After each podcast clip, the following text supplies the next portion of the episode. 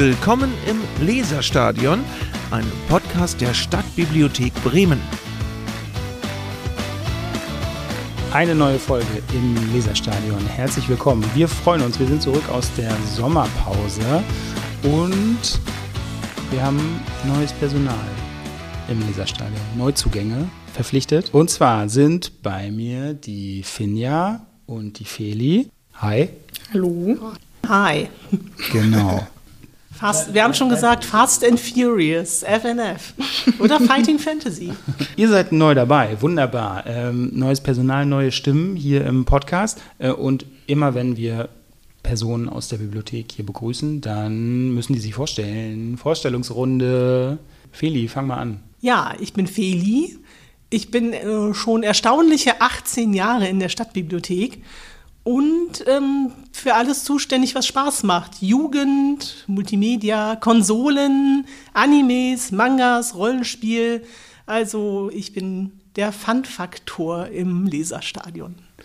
Okay, sehr gut. Seit 18 Jahren bist du an der Stadtbibliothek. Ja, seit 18 das ist Jahren. Ich bin hier sozusagen, glaube ich, eine lange Karriere. Genau, die Karriereälteste im Leserstadion. Ich bin sozusagen ein Veteran. Wenn ihr mich verkaufen wollt, das wird teuer. okay, sehr gut. Ähm, und Finja, hi. Hi, ich bin noch keine 18 Jahre hier. Ich habe streng genommen erst dieses Jahr angefangen, meine Ausbildung aber 2019 angefangen, genau, beendet und jetzt bin ich im Service-Team in der Zentrale. Das heißt, ich sitze hinterm Empfang und melde euch neu an. Zum Beispiel, genau, genau. Neben vielen anderen Sachen. Okay. Wir bedanken uns für diese neue erste Folge der Staffel ganz herzlich für das neue Intro, das Arndt Zeigler eingesprochen hat. Sehr gut, wir sind sehr stolz. Sehr Wenn diese Folge ausgestrahlt wird, sind wir schon fast im September. Und der September in Bremen, oder im September gibt es in Bremen den, wie heißt der nochmal? Queer Power Month. Gibt es den Queer Power Month, genau. Eine Bremen-spezifische Sache, oder, Finja? Ja, genau. Das ist eine Bremen-spezifische Sache. Hat 2019 angefangen. Äh, und da schließen sich ein paar Gruppen aus Bremen zusammen und veranstalten den gesamten September über viele coole Sachen, die sich vor allen Dingen an queere Jugendliche bzw. junge Menschen halt richten. Okay, und der Christopher Street, der war auch gerade ähm, am 27. Das nehmen wir zum Anlass ähm, für das große Oberthema unserer heutigen Folge. Ähm, genau, es soll ein bisschen um die Themen Queer, Gender, LGBTQI gehen. Genau. Verbinden das Ganze mit der Bibliothek und mit Medien, denn wir sind eine Bibliothek. Genau. Das hat sich nicht geändert. Auch, in der neuen ersten Folge der Staffel nicht. Ich freue mich, schön, dass ihr dabei seid. Danke, dass wir mitmachen. Ihr freut dürfen. euch auch? Ja, Ja, natürlich. Wahnsinn. Großartig. Dann geht's los. Wir nehmen das Thema diesen Monat zum Anlass, ein bisschen über die trockene Praxis der Bibliothek zu sprechen, oder? Können wir nicht anders sagen. Yay. Ja, so trocken ist ja gar nicht. Also vielleicht ist ja auch spannend, weil für Kunden das ja nicht immer so einsichtig ist, warum wir die Dinge so tun, wie wir sie tun. Und Ja, vielleicht das ist das ein wenig erhellend. Ist ja auch manchmal schön. Genau, deswegen wollen wir das auch machen. Ähm, und zwar, wenn bei so einem Thema wie ähm, oder bei so Stichwörtern wie queer, Gender, LGBTIQ und so. In der gesellschaftlichen Diskussion geht es ja dabei um dieses Labeling. Ne? Zum Beispiel Leute in Schubladen stecken. Ähm, welche Labels sind überhaupt, gibt es überhaupt? Ähm, sind die wichtig? Wenn ja, warum sind die wichtig? Ähm, und jetzt kann man ja vielleicht sagen, grundsätzlich ist es nicht so klug, immer Leute direkt in Schubladen zu stecken. Aber wir sind eine Bibliothek und wir haben mit Medien zu tun und wir machen nichts anderes, als diese Sachen in Schubladen zu stecken. Ja.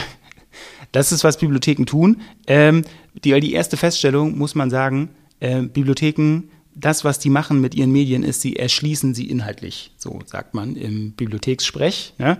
Ähm, inhaltliche Erschließung heißt, wir ordnen die Medien in bestimmte Kategorien ein und zwar anhand des Inhalts, der in ihnen stattfindet. Ne? Ähm, man müsste nicht inhaltlich erschließen, man könnte das auch anders machen, aber gerade öffentliche Bibliotheken haben sich natürlich irgendwann entschieden, das so zu machen und das hat natürlich auch Vorteile. Da kann man noch so grundsätzlich sagen, wie erschließen Bibliotheken ihre Medien? Und bei der inhaltlichen Erschließung gibt es im Prinzip, muss man sagen, gibt es die Systematik und die Verschlagwortung. die beiden Sachen. Ne? Was ist eine Systematik, Finja? Das war jetzt aus dem Blauen. Ja. Ähm, Sorry. ja, Systematik ist die Art und Weise, wie man die Sachen im Prinzip nachher aufstellt in der Bibliothek. Das heißt, es gibt eine Systematik, die wird zum Beispiel eher in wissenschaftlichen Bibliotheken benutzt, wo dann auch weniger auf, ohne fies klingen zu wollen, Nutzerfreundlichkeit geachtet wird, weil das dann halt einfach nach Datum, wo es angekommen ist, praktisch eingearbeitet wird. Das heißt, Eine Möglichkeit, ne? Ja, Genau. genau. Das heißt, Bücher, die dann direkt nebeneinander stehen, haben nichts miteinander zu tun, sind halt einfach nur ungefähr zum gleichen Zeitpunkt angekommen. Das ist die mechanische Systematik dann. Genau. Und dann, äh, was wir benutzen, das ist die SFB, beziehungsweise ein bisschen abgewandelt, glaube ich auch noch. Genau, wir benutzen eine Systematik zur, zur Vergabe unserer Signaturen, ne? also unserer Standorte. Wo findet man ein Medium in der Bibliothek? Wir haben die Systematik der SFB, haben wir schon gesagt. Und da kann man dann, kann man sich nochmal veranschaulichen, wie diese Systematik dann in der Signatur endet. Ja, Signatur der Aufkleber, der auf allen Medien klebt, die es hier in der Bibliothek gibt. Ähm, und der diese Systematik auch abbildet. Ne? Und wenn ich jetzt, ich nehme zum Beispiel eine Gruppe wie Biologie, ja, also ich habe habe dieses Wissensgebiet Biologie und dann fange ich weiter an und bilde verschiedene Kategorien und Unterkategorien davon. Ne? Und habe dann zum Beispiel Biologie, dann habe ich irgendwann Tiere, dann habe ich irgendwann Säugetiere, äh, dann habe ich Hunde dabei und dann habe ich Hundeverhalten zum Beispiel. Ja? Und so sieht die Signatur dann am Ende aus, dass die heißt dann Bio ist Biologie 984. Die Zahl schlüsselt dann genau auf, dass es in dieser Zahl um Hundeverhalten geht. Und dann kommt immer noch irgendein Buchstabe, ja, der meistens, entweder hängt er davon ab, wie das Medium heißt oder welche Person dieses Medium erstellt hat, ja. Und so kann ich eben kommen auf eine Signatur, die heißt Bio 984 M, wenn eine Person, die Müller heißt, zum Beispiel ein Buch über Hundeverhalten geschrieben hat. Genau, und dann habe ich eben die Signatur und weiß, an welchen, welche Stelle in der Bibliothek ich gehen muss. Ne? Also Signatur ist immer am Ende einfach gesagt, wenn die Bibliothek eine Stadt wäre, dann wäre die Signatur die Adresse dieses Mediums. Es gibt noch andere Systematiken, aber da hören wir jetzt auch auf hier an der Stelle. Genau. Aber das heißt, man, äh, wir gehen davon aus, dass es so ein, es gibt ein Prinzip der Wissenschaften, der Wissensgebiete ja, in einer Gesellschaft und die legen wir fest und Medien mit einem bestimmten Inhalt ordnen wir bestimmten Kategorien innerhalb diesem System zu. Ne? Und dann passiert das mit verschiedenen Klassen, mit Oberkategorien, Unterkategorien und so weiter. Genau. Ähm, und daraus ergibt sich dann, wenn man das alles aufmalen würde, würde das so ein Riesenbaum sein, sozusagen. Ne? Genau. Und das, Bibliotheken machen das natürlich in einem, machen das bis zum Erbrechen, quasi. Ne? So. Ja, Ordnung muss sein. Im Prinzip, also man kennt das eigentlich, im Privaten macht man das genauso. Also wenn ich, äh, wenn ich mir bei Spotify eine Playlist anlege, dann mache ich das halt manchmal oder ich kann das machen unter bestimmten Gesichtspunkten. Ne? Zum, wenn ich mir eine Sommerplaylist anlege, dann habe ich halt die Kategorie festgelegt. Ne? Und dann haben wir diesen Punkt, die, ähm, die Systematik und was gibt es noch in Bibliotheken? Schlagworte. Genau, Schlagworte sind dazu da, den Inhalt einer Veröffentlichung mit ein paar Schlagworten zu beschreiben. Genau. Ähm, und also das müssen wir unbedingt noch sagen. Bibliotheken sind natürlich auch an Standardisierung interessiert. Ja, also für Schlag, es gibt einen Schlagwortkatalog. Genau, ja. Die, denk, die Schlagwörter denken wir uns im Zweifelsfall auch nicht selber aus, sondern die Deutsche Nationalbibliothek legt fest, welche Schlagworte es gibt. Die können sich auch ändern im Verlauf der Zeit, äh, so wie sich Systematiken auch ändern können. Da, da muss man auch immer darauf achten, dass das, ähm, es gibt eben eine hohe Form der Standardisierung und die ist, da gibt es auch gute Gründe dafür, dass es die gibt.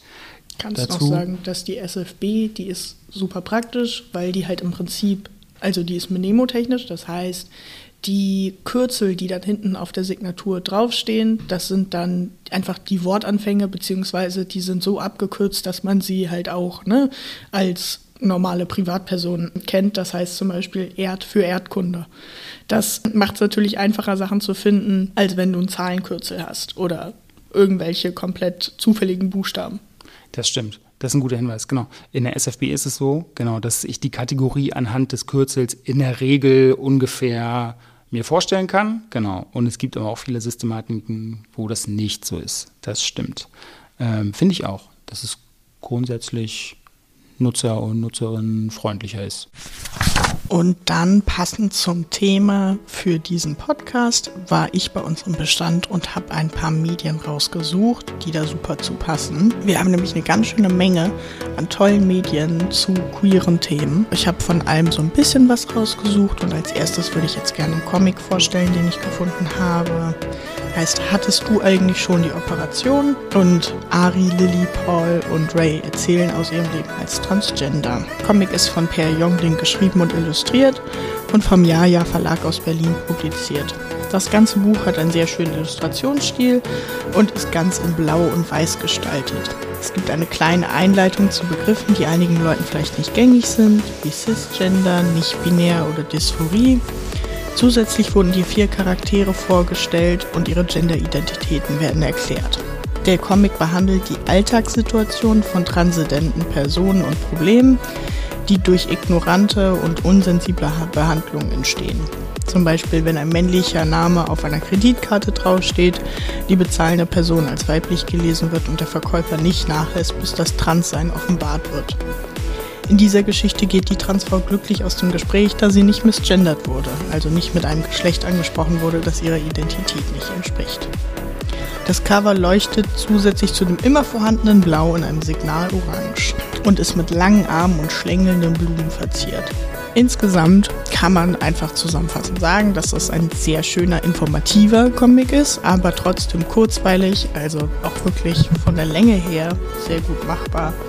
Das sind vielleicht 50 Seiten und generell sehr schön gestaltet ist. Als nächstes habe ich einen Roman aus dem Bestand gezogen, Honey Girl. Dieser Roman ist eine leider immer noch sehr unterrepräsentierte Kategorie von Buch, ein queerer Roman mit BIPOC-Charakteren von einer BIPOC-Autorin.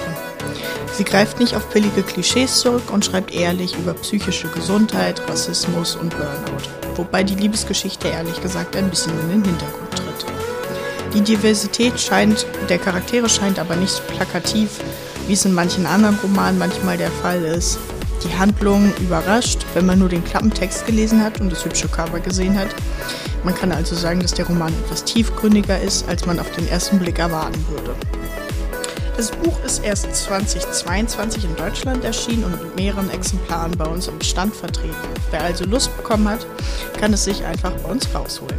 Wer kein Interesse hat, ein psychisch physisches Exemplar zu lesen, kann sich auch die Hörbuch- oder die E-Book-Variante ausleihen. Queer gestreift ist das nächste Buch meiner Liste. Alles über LGBTQIA.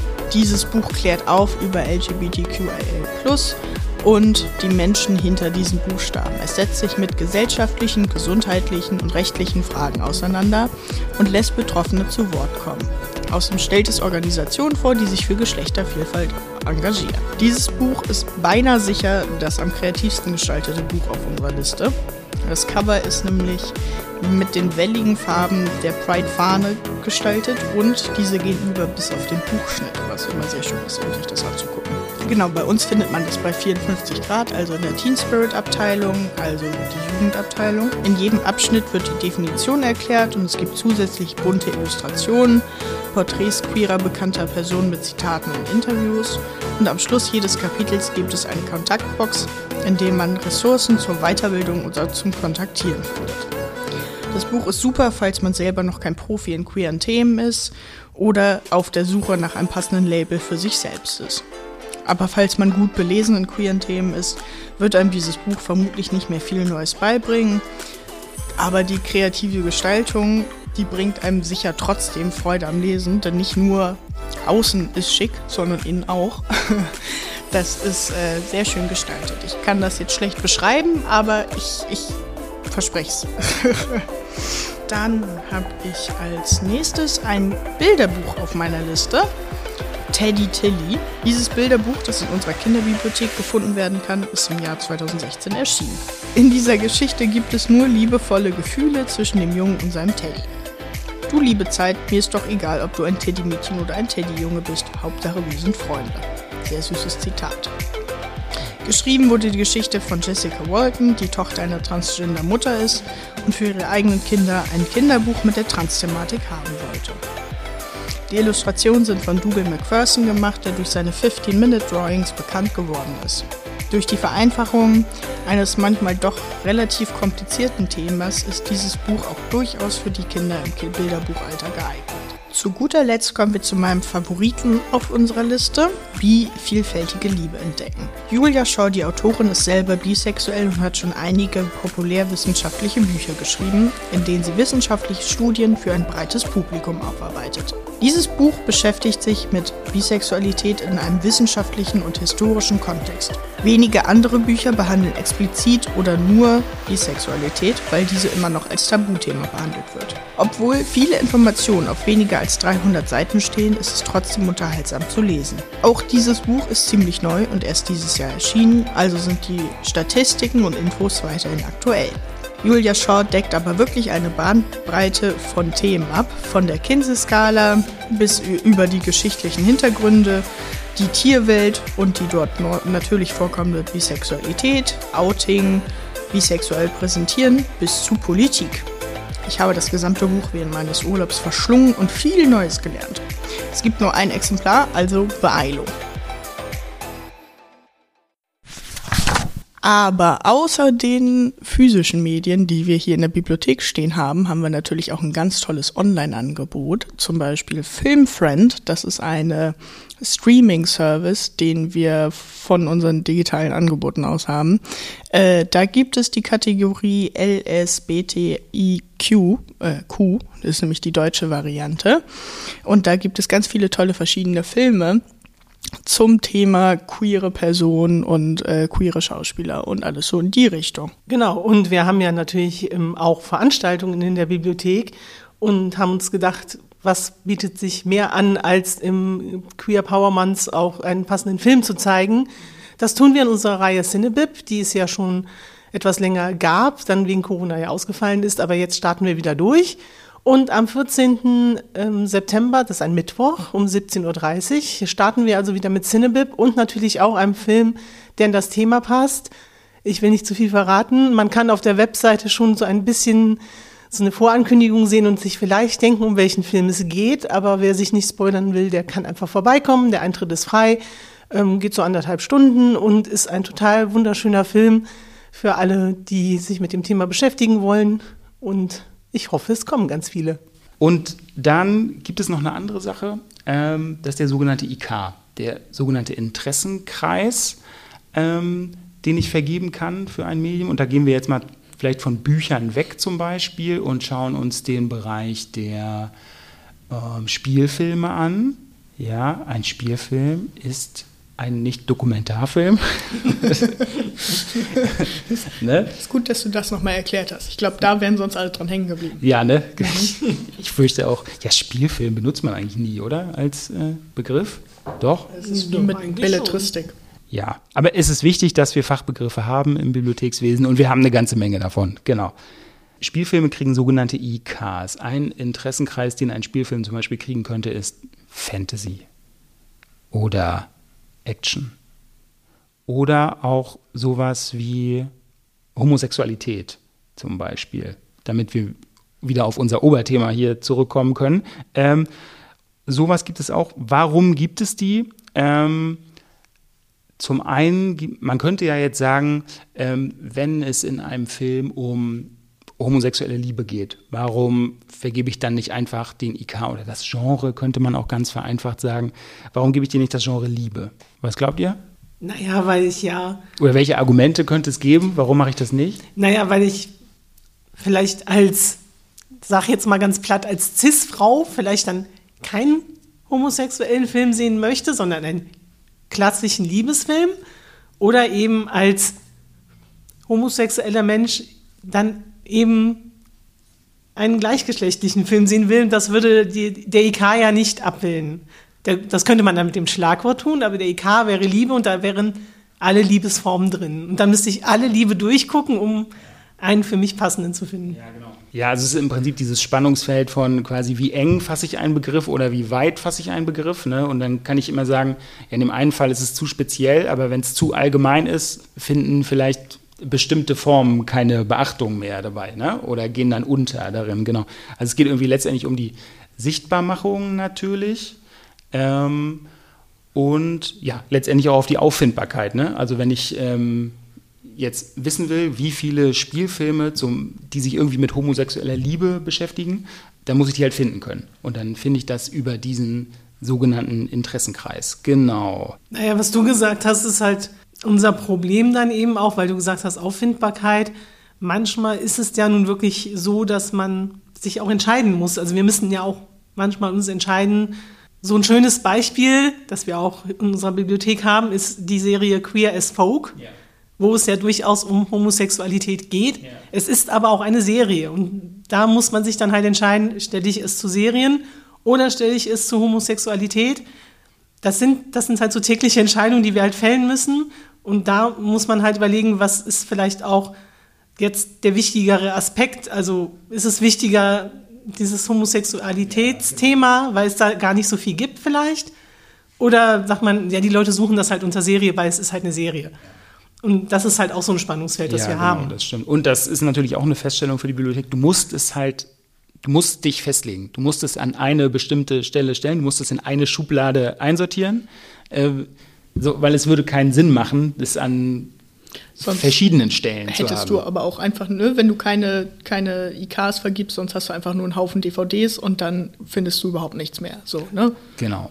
Ja, aber entscheiden muss man sich immer, genau. Oder ein Beispiel wäre, weiß ich nicht, wenn ich zum Beispiel, ich hätte das Thema homosexuelle Liebe, aber in einem Science-Fiction-Universum müsste ich mich auch entscheiden. Ne? Ordne ich das jetzt eher Homosexualität zu, dem Thema, oder ordne ich es dem Thema Science Fiction zu, genau. Ja, und du hast das ja ganz oft, ähm, zum Beispiel bei Anime. Da gibt es ja durchaus, es gibt ja schon die Genres Boys Love und Girls Love. Aber du würdest es halt bei DVDs, müsstest du dich entscheiden, stelle ich es zu Anime oder mache ich halt zum Beispiel Homosexualität drauf. Ja. Das wäre auch so eine Entscheidung. Du musst, ein Tod musst sterben. Ja, oder, oder, du kaufst einfach auch. zwei DVDs. Genau, zwei DVDs. genau, und das ist ja was, was Bibliotheken nie machen würden. Also du würdest es nicht, ähm, und das betrifft ja nicht nur Filme, das betrifft Bücher auch. Wenn du jetzt sagst, ja, in diesem Buch ist 60 Prozent der eine Aspekt und 40 Prozent der andere Aspekt, dann, und du hast zweimal dieses Buch, dann stellst du trotzdem beide zu dem Thema, bei dem du sagst, dieses Thema überwiegt. So, ja, manchmal ist es so einfach. Ne? Beziehungsweise die Entscheidung, dahin zu kommen, ist vielleicht nicht so einfach. Die passiert natürlich in Kreisen, die ausgebildet sind dafür ne? und die sich mit, sag ich mal, ganz doof nichts anderem beschäftigen als damit. Und da kommt man dann natürlich zu einer fachlichen Entscheidung, warum man das an diese Stelle stellt. Ähm, ja, aber das ist ja. halt auch der Grund, warum uns Kunden manchmal fragen, einfach, wieso steht das denn bei und nicht, also warum steht genau. das bei Homosexualität? Es ist doch eine Serie oder ja.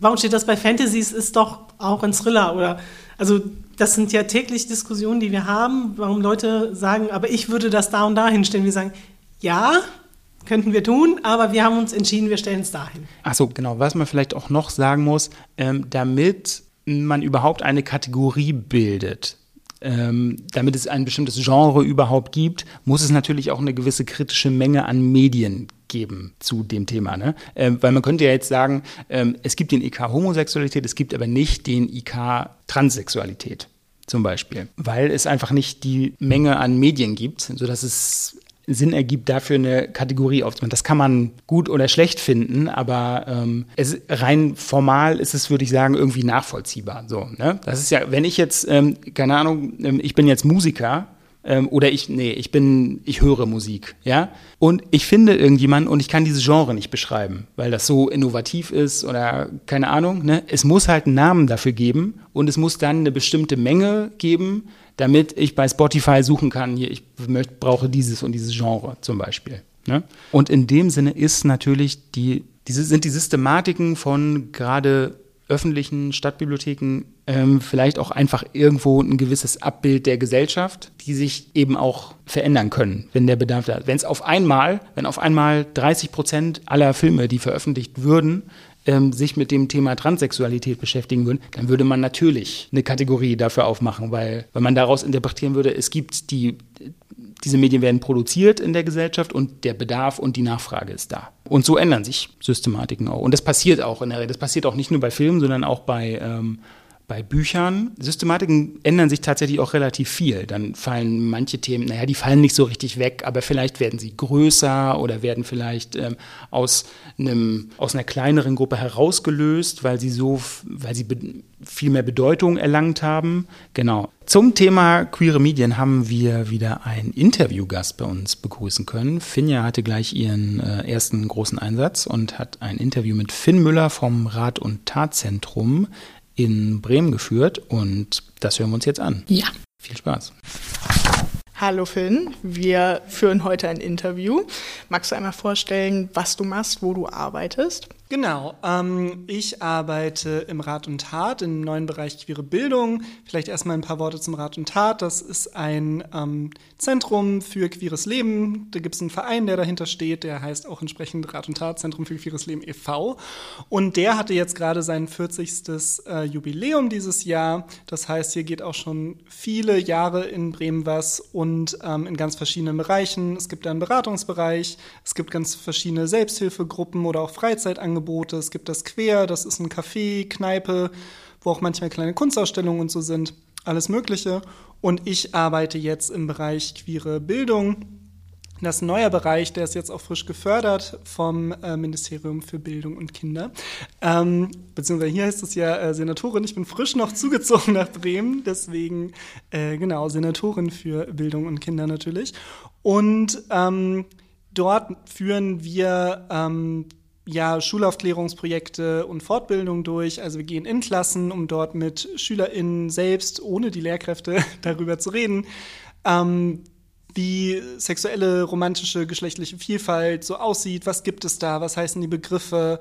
Ähm, und eben auch Fragen zu beantworten dazu, weil oft ja auch hinter Diskriminierung, einfach nur Verunsicherung steht. Und um dem so ein bisschen vorzubeugen, gehen wir gerne in Klassen und machen eben auch noch zusätzlich Fortbildung für Lehrkräfte, SchulsozialarbeiterInnen und ähm, alle Fachkräfte im Kontext Schule.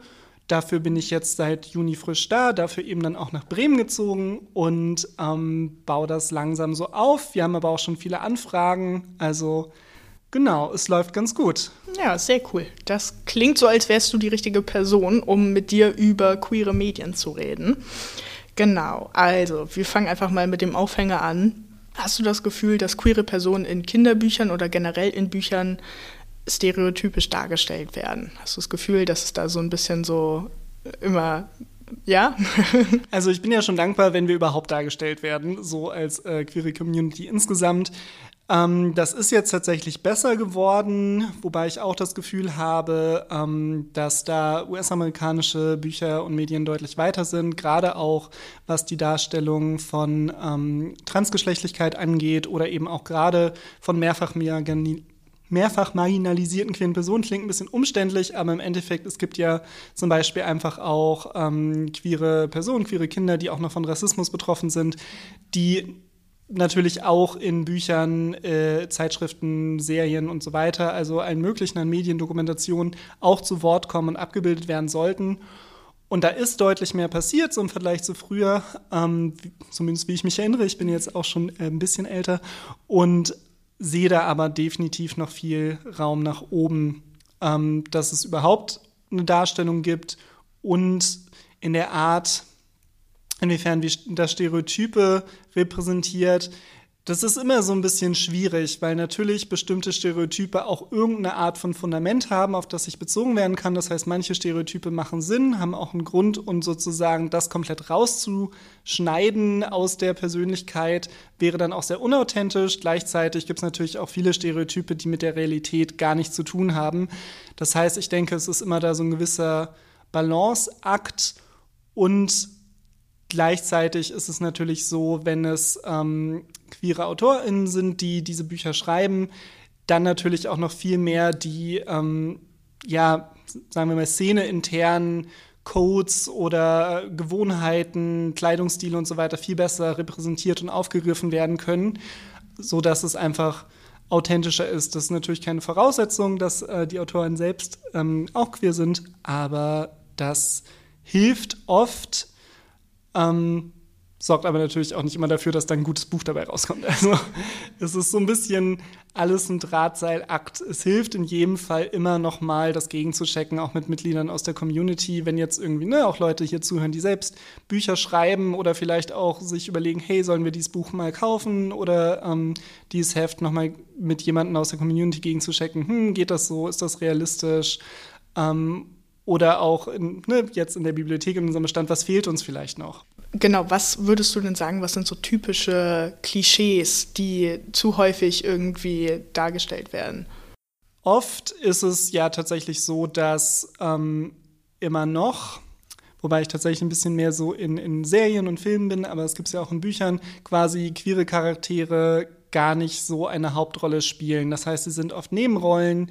Ähm, gerne so der beste schwule Freund ist irgendwie ein Klischee, was gerne benutzt wird.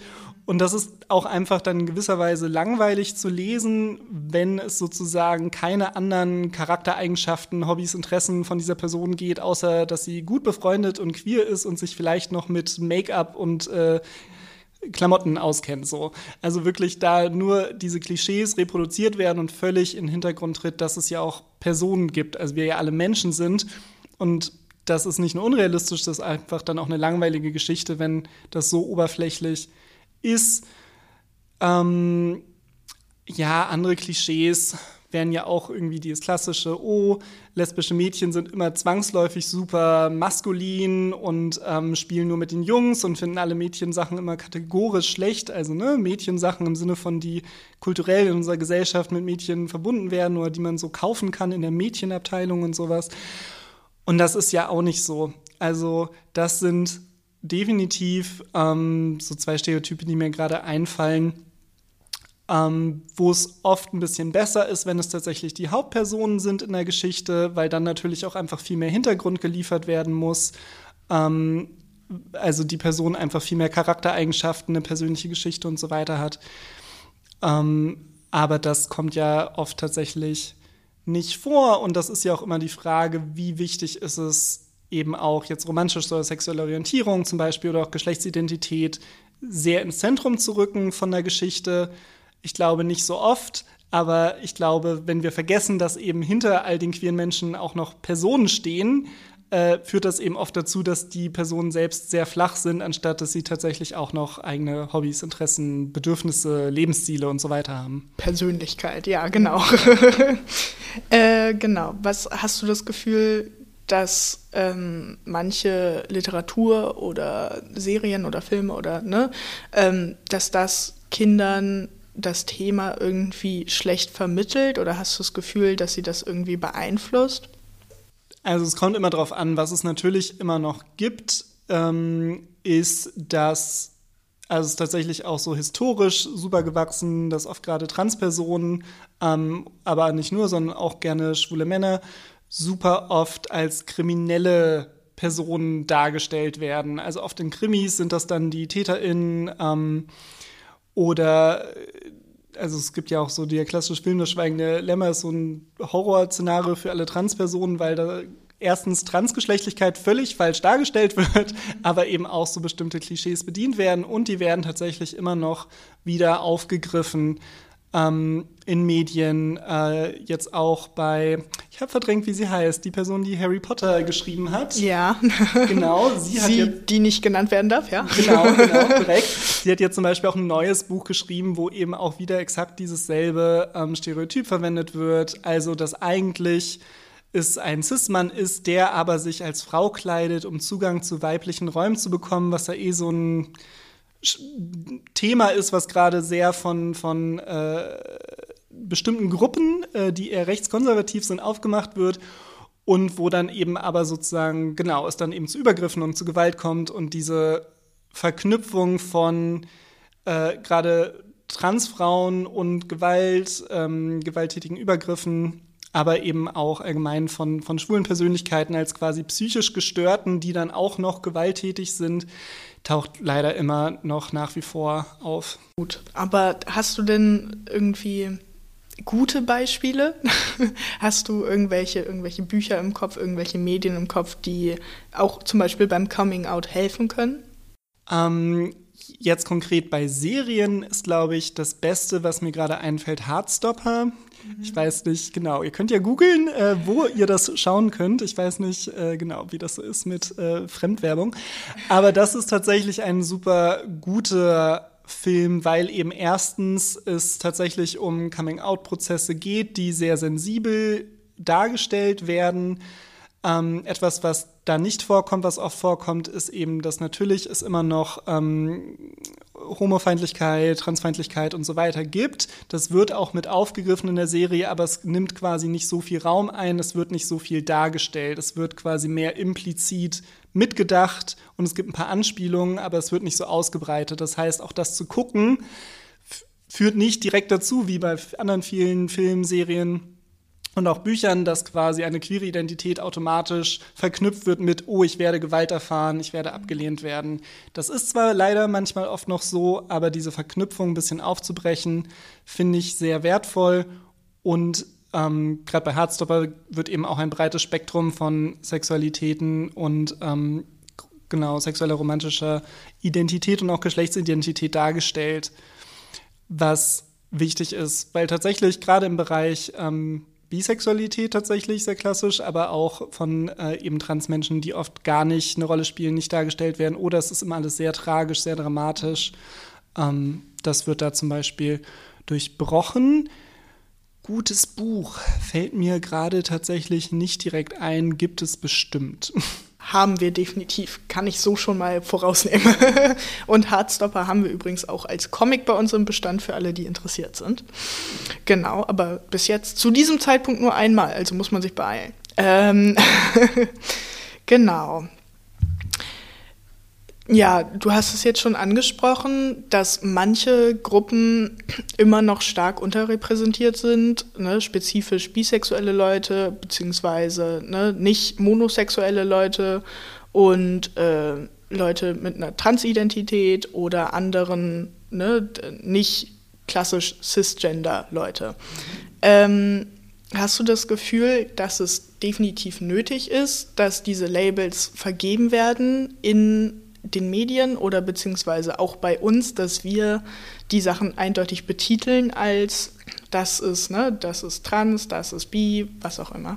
Ja, das ist ein sehr zweischneidiges Schwert, wie es so schön heißt. Auf der einen Seite sehe ich durchaus ähm, auch, dass es jetzt immer mehr in Medien Personen gibt, die vielleicht auch gerade eben so ein breiteres Spektrum repräsentieren sollen, die eben nicht klar gelabelt sind, wo es nicht klar definiert wird, oh, das ist die zum Beispiel Geschlechtsidentität oder sexuelle Orientierung der Person, sondern ähm, das genauso einfach, also ich denke jetzt äh, gerade an einen Film, aber es könnte dann eine Figur genauso ein schwuler Junge sein, könnte aber auch nicht binär sein, könnte sonst wo im Trans-Spektrum sein oder vielleicht eine völlig andere Identität haben, die jetzt gar nicht so im Mainstream bisher ähm, angekommen ist, weil es gibt ja tatsächlich äh, ganz, ganz viele jenseits dieser klassischen. Und ich finde, das ist eine gewisse Stärke, weil es nochmal mehr Repräsentanz schafft, weil es sozusagen gleichzeitig zum Beispiel jetzt feminine schwule Jungs darstellt, aber genauso auch einen Raum schafft für Nicht-Binarität, äh, Trans-Mädels, die sozusagen noch in ihrem Transitionsprozess sind. Also Transition, ne? diesen Angleichungsprozess des Äußeren an das, die empfundene Geschlechtsidentität. Und das ist die Stärke. Die Schwäche ist natürlich, wenn Dinge nicht mehr benannt werden, führt es auch zu Unsichtbarkeit. Das ist ja auch manchmal die Frage, oh, müssen wir eigentlich uns diese ganzen Buchstaben merken? Es gibt ja manchmal dieses Abkürzung LSBTIQ Sternchen plus und oft noch weitere Buchstaben. Das wird ja gerne manchmal auch mit queer abgekürzt.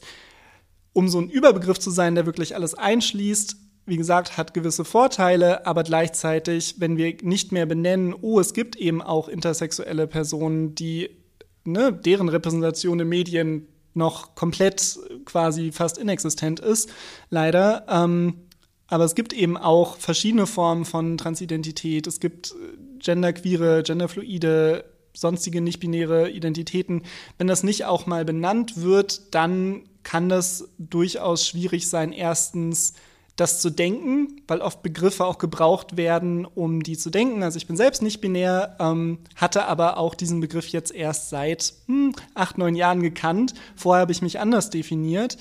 Einfach weil ich diesen Begriff nicht hatte. Das heißt, manchmal ist es sehr hilfreich, Begriffe, Kategorien zu haben, auch so, um sich selbst so ein bisschen eine Form zu geben, ähm, mit der ne, wir uns identifizieren können, wo wir uns wiederfinden.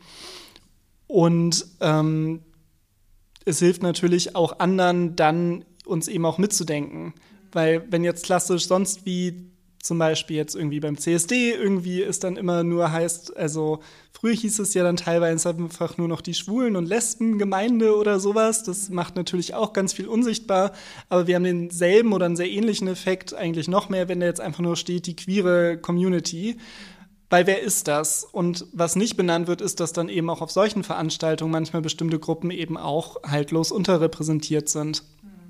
Oder eben ähm, Genau, es genauso weiße Menschen wie als auch Menschen mit Rassismuserfahrung gibt, die auch zur Community gehören, die aber nochmal ganz andere Bedarfe, Themen, teilweise auch andere Identitätskategorien haben.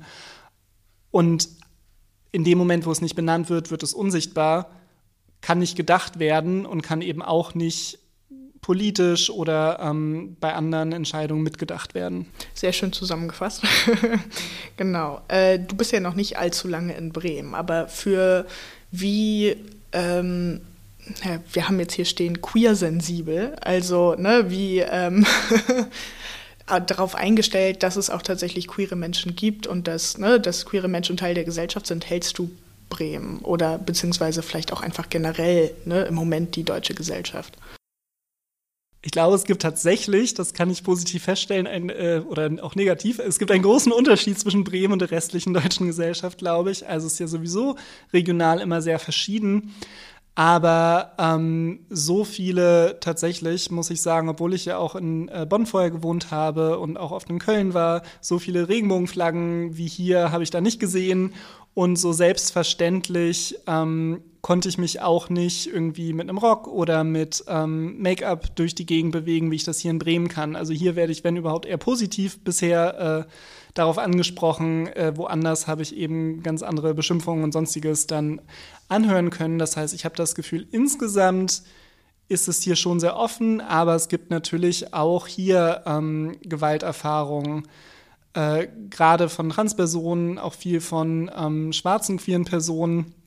Das ist ein Problem und auch, ähm, genau, die Polizei und andere sind da nicht immer gut darauf vorbereitet oder ausreichend sensibilisiert, um dann da äh, respektvoll und angemessen mit umzugehen. Und was würdest du sagen, wie muss sich die Stadtbibliothek verändern? Du kennst uns ja noch nicht so gut, aber wie denkst du, muss sich ein öffentlicher Ort wie die Stadtbibliothek verändern, damit sich queere Menschen dort wohler fühlen? Also, ne, wir nehmen jetzt hoffentlich an, dass sich queere Menschen schon wohlfühlen. ich glaube, es hilft einfach viel zu zeigen, dass ähm, überhaupt ne, wir als queere Menschen mitgedacht werden das heißt, wenn es da tatsächlich, genau, da brauchen wir wieder Kategorien, also wenn es entsprechende Abteilungen gibt, wo eben queere Kinder- und Jugendbücher äh, findbar sind oder es vielleicht auch einen eigenen Bereich gibt für entsprechend queere Medien allgemein, ähm, dann hilft das natürlich sehr. Natürlich müssen Leute auch erstmal reinkommen. Also das heißt, ist so ein bisschen Klischee, aber so ein Regenbogen-Sticker an der Eingangstür und sowas macht einen Unterschied, weil es eben zeigt, das kann ein safer Space sein oder ist es im besten Fall auch. Natürlich wäre dann auch gut, und da ist ja oft, wo es dann ein bisschen schwierig auch wird, wenn ähm, entsprechend, wenn es darum geht, sich einen neuen Ausweis zu beantragen, also um Bücher auszuleihen, ähm, ich vermute, das wird hier auch so laufen mit einem Ausweissystem, dass dann eben auch möglich sein muss, ähm, was ja rechtlich gerade eh vorgeschrieben ist, auch divers als Geschlechtsidentität auszuwählen, wenn das überhaupt mit abgefragt wird, ähm, dass eben Pronomen nicht in Frage gestellt werden, dass der DGTI-Ausweis mit anerkannt wird, so als Ausweisdokument. Also das sind dann oft so die sehr konkreten Dinge, die dann hoffentlich auch stattfinden, wenn da so ein Regenbogensticker oder auch eine Transflagge an der Tür klebt. Ähm, dass sozusagen es nicht reicht, einfach nur, wie ja das manche Firmen jetzt gerade auch in der CSD- und Sommersaison machen, überall Regenbogen drauf zu hauen, äh, nützt eben nichts, wenn da inhaltlich dann nichts oder teilweise eben negative Dinge hinterstehen. Man nochmal das schöne Wort Rainbow Washing reinwerfen. ja, nein, also wir achten da auch schon drauf. Und man kann bei uns nur so als Information auch divers und äh, auch den Zusatzausweis von der, ich glaube, Transgesellschaft ist Mhm, es, genau, kann man bei uns ja. genau auch vorzeigen und dann ist das auch kein Problem. Genau. Dann noch einmal, um aufs Rad und Tat zurückzukommen, was bietet ihr denn für Fortbildung an? Also wir bieten ganz verschiedene Fortbildungen an. Das ist so ein bisschen nach Bereiche geteilt. Es gibt eben ähm, den Beratungsbereich klassisch. Das heißt, da gibt es also genau Beratungen zu was auch immer gerade nachgefragt wird. Oft geht es ja wirklich um Grundlagen, wie welche Begriffe gibt es überhaupt, wie sind die definiert, wie kann ich vielleicht auch diese Begriffe verwenden in Publikationen, Unterricht, Seminaren, was auch immer. Ähm, wie muss ich vielleicht irgendwie auch Dokumente überarbeiten? Also zu all sowas kann beraten werden natürlich, aber kann eben auch Fortbildungen stattfinden. Wenn jetzt zum Beispiel ne, eine Fortbildung hier für die Stadtbibliothek für alle Angestellten stattfinden kann, würde das im Beratungsbereich sein.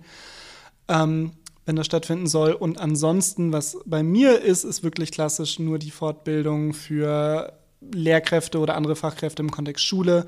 Auch da geht es viel darum, ähm, tatsächlich Begriffe zu klären, aber auch die rechtliche Situation, weil es ja beispielsweise vorgeschrieben ist nach dem Schulgesetz ähm, und verschiedenen Mitteilungen im Land Bremen, dass zum Beispiel sexuelle und geschlechtliche Vielfalt Teil der Sexualerziehung und Aufklärung quasi in allen Schulfächern sein muss. Das heißt, eigentlich kann sich keine Schule damit rausreden zu sagen, hm, naja, irgendwie machen wir mal ein bisschen was in Bio oder wir behandeln das gar nicht, weil das wäre zu kontrovers oder so. Also auch da hilft es ja manchmal zu wissen, wie ist eigentlich der rechtliche Rahmen, ähm, um dann eben auch in der eigenen Schule sowas durchzusetzen. Und dann geht es natürlich viel um Fallbeispiele. Also auch da unterstützen wir und auch darum geht es in den Fortbildungen, um zu gucken, wie reagiere ich denn, wenn jetzt in dem Fall von Schulen eben SchülerInnen sich ähm, homo- oder transfeindlich äußern, wie reagiere ich drauf, ähm, wenn da Nachfragen kommen und was mache ich, genau, wenn Gewalt kommt oder was mache ich, wenn sich jemand bei mir outet, was sind da die nächsten Schritte, was sind auch Verweisstrukturen, also wo kann ich Leute schicken, das ist alles äh, im Spektrum dessen, was bei uns an Fortbildung ist. Und gerade auch das Team von der Beratungsstelle entwirft gern auch mal wieder was Neues, also eine neue Art von Fortbildung, wenn da ein spezifischer Bedarf ist, der jetzt bisher da noch nicht abgedeckt ist. Ja, sehr gut. Danke für das Gespräch. Sehr gerne. War sehr interessant. Hat mich sehr gefreut. Mich auch. Tschüss. Und natürlich haben wir nicht nur Buchempfehlungen, sondern auch Veranstaltungsempfehlungen für euch. Hallo, liebes Bienenvolk, hier ist wieder eure Library. Wir haben uns ja lange nicht gehört und heute summe ich euch mal wieder was Nettes ins Ohr. Ich habe einen kleinen Tipp für euch für den September schon mal, wenn so langsam der Herbst kommt. Es findet nämlich wieder der Solidaritätslauf auf zur Venus der Bremer Krebsgesellschaft statt am 18.09. Das ist ein Sonntag. Starten kann man ab 10 Uhr bis 13 Uhr, ist also ein offener Start. Und jetzt ist natürlich die Frage, Lauf hört sich immer erstmal mega anstrengend an. Was kann man da noch tun? Ja, Lauf hört sich immer sehr anstrengend an und ich zum Beispiel bin jemand, der nicht laufen kann, aber man darf auch spazieren gehen. Also für alle, die sagen, eine Runde durch den Bürgerpark bei schönem Wetter mit Leuten, die man gerne hat, Hund, Oma, Opa, Familie, alles unter den Arm klemmen, was geht äh, und eine Runde durch den Bürgerpark. Zwei, drei Runden wären natürlich besser. Es ist alles möglich. Ihr könnt auch Fahrrad fahren, äh, Inline-Skatern, ähm, Roller mitnehmen, ähm, was ihr wollt. Jede Runde zählt. Jede Runde bringt Geld für die Krebsgesellschaft. Das klingt doch so, als wenn man eigentlich seine ganze Bagage mitschleppen könnte. Ähm, genau, du hast ja schon gesagt, es geht zugunsten krebskranker Menschen. Ähm, irgendein Großsponsor sponsert ganz viel Kohle dafür, dass man da durchs Ziel läuft, fährt, kriecht. Ähm, wie auch immer. Warum ist das so wichtig? Ähm, klar, einerseits wollen wir natürlich eine solidarische Gemeinschaft bilden. Wir wollen andere Menschen unterstützen. Darum bilden wir auch ein Stadtbibliotheksteam. Wir werden also auch dabei sein. Wir von Foodsharing werden auch dabei sein. Aber ich kann mich nicht aufteilen. Du kannst zwei Shirts tragen. Ich trage zwei Shirts übereinander. Ähm, genau, es ist also ein Riesenspaß. Es gibt ein bisschen Budenzauber, Musik, eine richtig tolle Tombola. Macht einfach mit und äh, verbringt da einen schönen Vormittag. Genau. Feli, äh, wir sind ja natürlich auch immer auf der Nachhaltigkeitsschiene unterwegs. Genau. Also wir wollen natürlich auch Nachhaltigkeitsziele verfolgen, was natürlich gegeben ist, wenn wir uns draußen an der frischen Luft bewegen. Das ist natürlich für die Gesundheitsförderung total wichtig und natürlich auch ökologisch. Wir bewegen uns zu Fuß mit dem Fahrrad. Ähm, wäre natürlich auch schön, wenn alle mit dem der Bahn zu Fuß mit dem Fahrrad zu dieser Veranstaltung anreisen. Der Bürgerpark ist ja gut erreichbar und nicht mit dem Auto anreisen und dann einfach eine gute Zeit da haben. Und falls ihr Interesse an Gedichten und Lyrik habt, dann könnt ihr gerne am 23.09. in die Zentralbibliothek kommen und dort bei Lyrik grenzenlos zuhören. Dort werden viele Gedichte auf anderen Sprachen vorgetragen und wir freuen uns, euch zu sehen. Poème d'amour. Je t'aime, mon amour. Je t'aime pour toujours. Je t'aime. Tu fais partie de mon cœur. Tu seras toujours pour toi. Je t'aime à la folie. Je t'aime pour la vie. Und wir haben nicht nur Lyrik grenzenlos diesen Monat in der Stadtbibliothek, sondern auch die deutschen Aktionstage Nachhaltigkeit, die vom 18.09. bis zum 8.10. stattfinden und dieses Jahr ihr zehnjähriges Jubiläum feiern. Und wir als Stadtbibliothek sind natürlich dabei, weil auch wir uns für Nachhaltigkeit und die Nachhaltigkeitsziele einsetzen.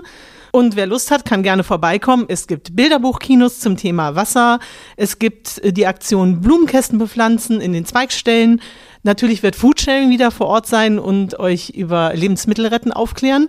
Und ihr könnt natürlich auch Taschen bedrucken mit maritimen Motiven und, und, und. Es sind drei vollgeplante Wochen mit ganz vielen tollen Aktionen, wo wir uns freuen, euch alle zu sehen und zu motivieren und euch ganz viele tolle Sachen zu zeigen, wie ihr euer Leben nachhaltiger gestalten könnt. Wunderbar. Wir sind am Ende ähm, dieser ersten Folge nach der Sommerpause im Leserstadion. Ganz wunderbar, dass wir zwei neue Kolleginnen hier dabei haben. Äh, Feli, Finja, danke, dass ihr dabei wart. Wir kommen wieder. Auch das noch. Ja. ja. Uns wirst du nicht mehr los. Es hat so viel Spaß gemacht. So wir bleiben. Mit, so ist das mit Neuzugängen, ja. Aber die müssen sich erstmal beweisen, natürlich. Aber das wird ganz wunderbar klappen. Vielen Dank. Ähm, wir danken allen, die hier zugehört haben. Ähm, wir freuen uns immer über Feedback zum äh, Podcast. Wenn ihr irgendeine Frage habt, uns irgendwas mitteilen wollt, gerne per E-Mail an podcast.stabi-hb.de. Ähm, es gibt auch wieder eine ganze Menge Shownotes ja, über alles, was wir hier heute in der Sendung gesprochen haben. Finden, finden sich wie immer alle Informationen in den Shownotes. Und ähm, bis dahin sagen wir bis zum nächsten Mal. Tschüss. Ciao. Bis zum nächsten Mal im Leserstadion. Wir freuen uns über Lob und Kritik per E-Mail an podcast.stabi-hb.de.